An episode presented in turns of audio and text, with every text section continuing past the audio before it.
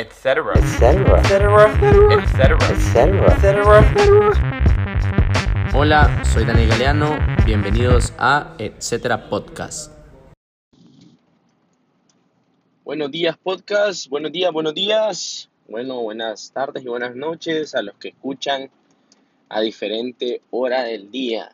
Eh, en lo personal a mí me gusta eh, hacer los episodios por la mañana. Siento que estoy recargado de energía y es un buen momento para mí de expresarme en pues para ustedes.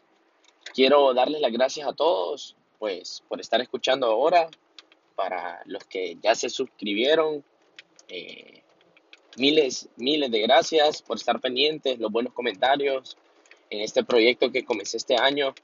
La verdad ha sido pues un bonito camino porque para los que me conocen saben que no, no soy una figura pública, no soy una persona como que me gusta, pues no soy, soy de social media, pero más porque me gusta la estadística, eh, temas de interés, me encanta estudiar los diferentes casos y los mercados digitales porque como empresa crecimos en este medio y nos hemos diversificado en, en, tema digital. Hoy les traigo un eh, filete de regalo y vamos a hacer un episodio corto. Es de esos episodios en los que estoy solo yo y no tenemos invitado. Les traigo cinco consejos para diferenciar tu restaurante y hacerlo más auténtico. Tu restaurante o tu empresa o tu negocio o tu proyecto eh, lo hago orientado a restaurantes. Eh, tengo un episodio que son, eh, tengo un episodio más abajo que hice hace unas semanas hablando bastante de restaurantes. Lo hice como parte 1, quedó pendiente varias cosas y de lo que he hecho a través de, del tiempo. Entonces aquí les va. ¿Listos? Ok. Cinco consejos para diferenciar tu restaurante o tu negocio.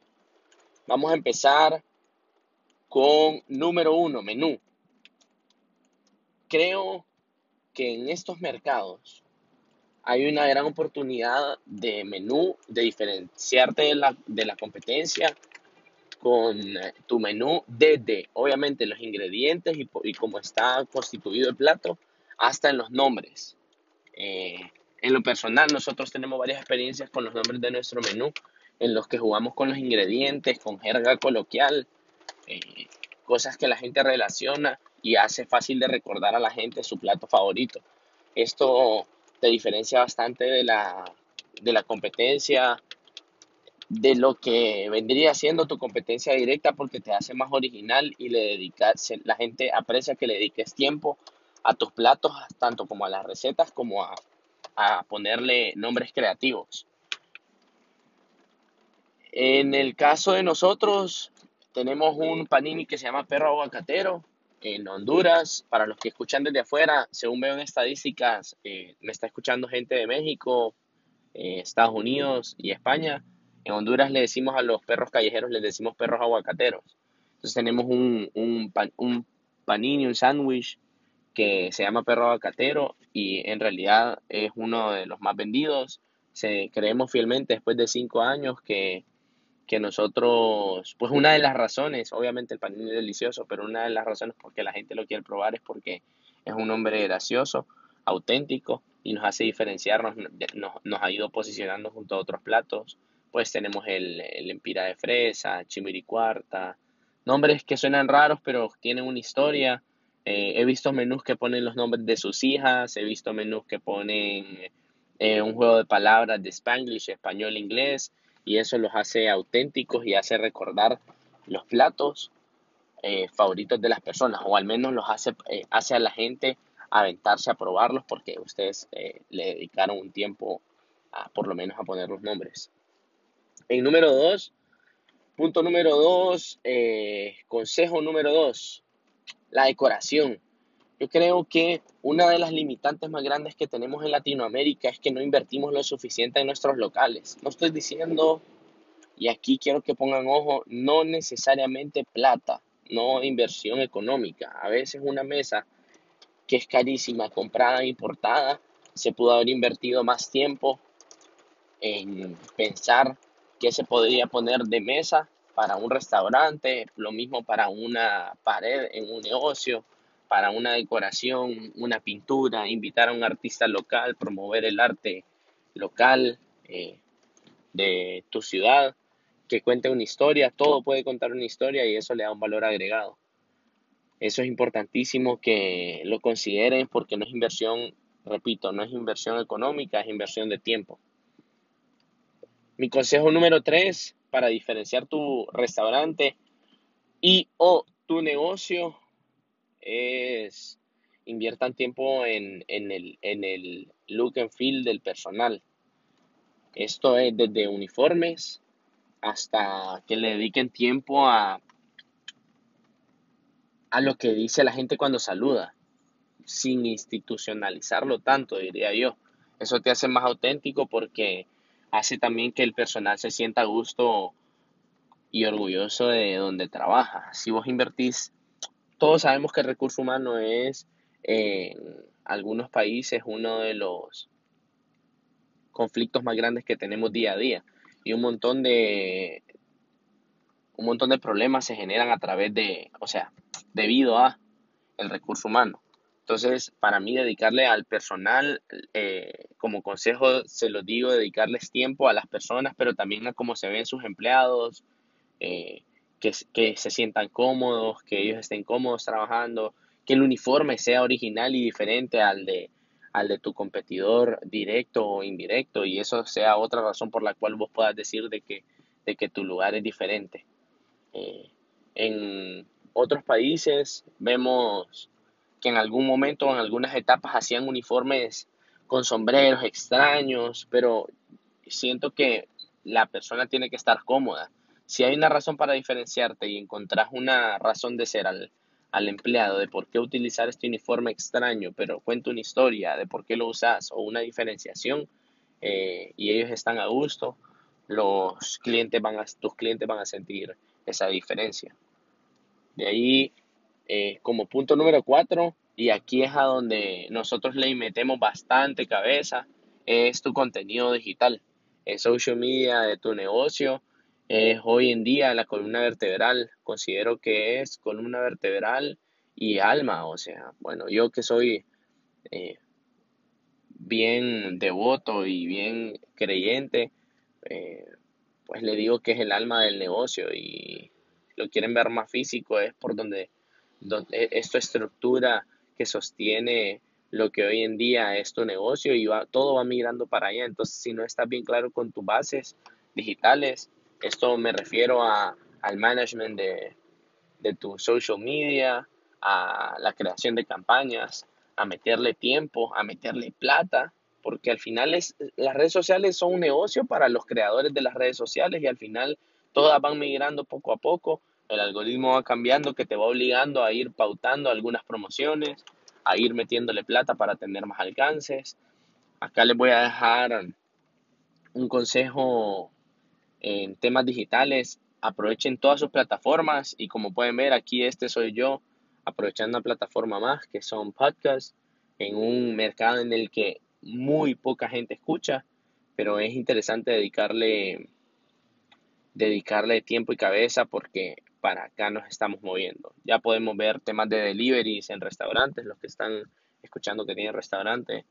Eh, es una venta fuerte aparte y ahora, por lo menos acá en Centroamérica, ya se ve Uber Eats, eh, Hugo, Globo, eh, si hay gente en, en, en Sudamérica, tiene Rapid, que es un monstruo, dicen que es el, el primer unicornio latinoamericano. Y bueno, no nos vamos a poner tan digitales, nos vamos para terminar este episodio corto, bonus para todos los que están escuchando. Número, consejo número 5, pues para mí que la experiencia es un buen diferenciador en su negocio.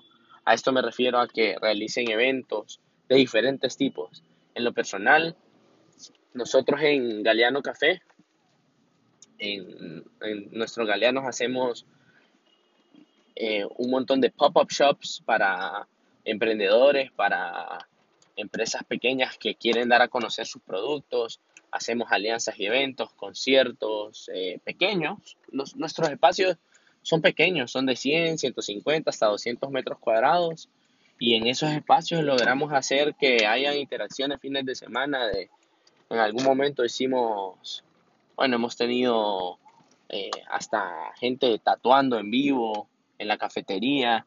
Eh, todo esto va bien de la mano de tu red social para que lo pueda, pueda llegar a tus seguidores. Por eso es que están fuertes las redes sociales. Hemos tenido, pues, eventos de lanzamientos de prensa, alianzas con, con gente influyente, desayunos especiales, desayunos para compañías como la Embajada Americana, la Embajada de México, eh, temáticas para Halloween, eh, hacemos dinámicas. A esto me refiero, o sea, no solo eventos, sino que la, la experiencia para el cliente de que siempre hay algo diferente, hacer dinámicas. Casualmente ayer estuve hablando con con un amigo Eric, seguramente, bueno, quien está en Tegucigalpa, eh, eh, Eric y su esposa Carla tienen eh, un restaurante verde y atrás tienen backyard. Ellos se ha popularizado bastante una dinámica de trivia que hacen. De hecho, hoy es jueves y es una de las razones por las que dije voy a hacer este podcast, que lo tenía planeado desde ya días. aprovechar, lo voy a postear de un solo.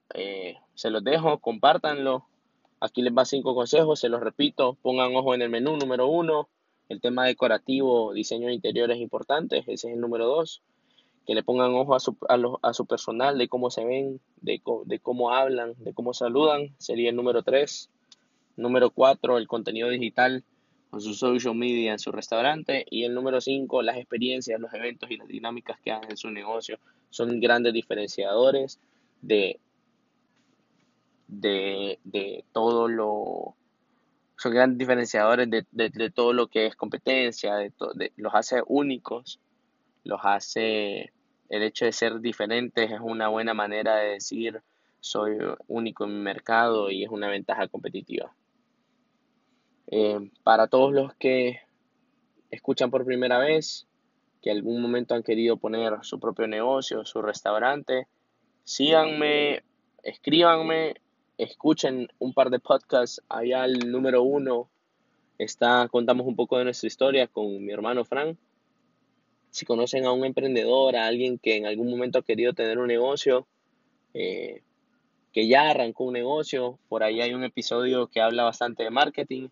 Si son personas naturales, comunes y corrientes como yo y creen que la pueden hacer, pues bienvenidos. Eh, mis experiencias, mis fracasos, principalmente, siento que les pueden servir y esa es la razón por la que me metí a este rollo.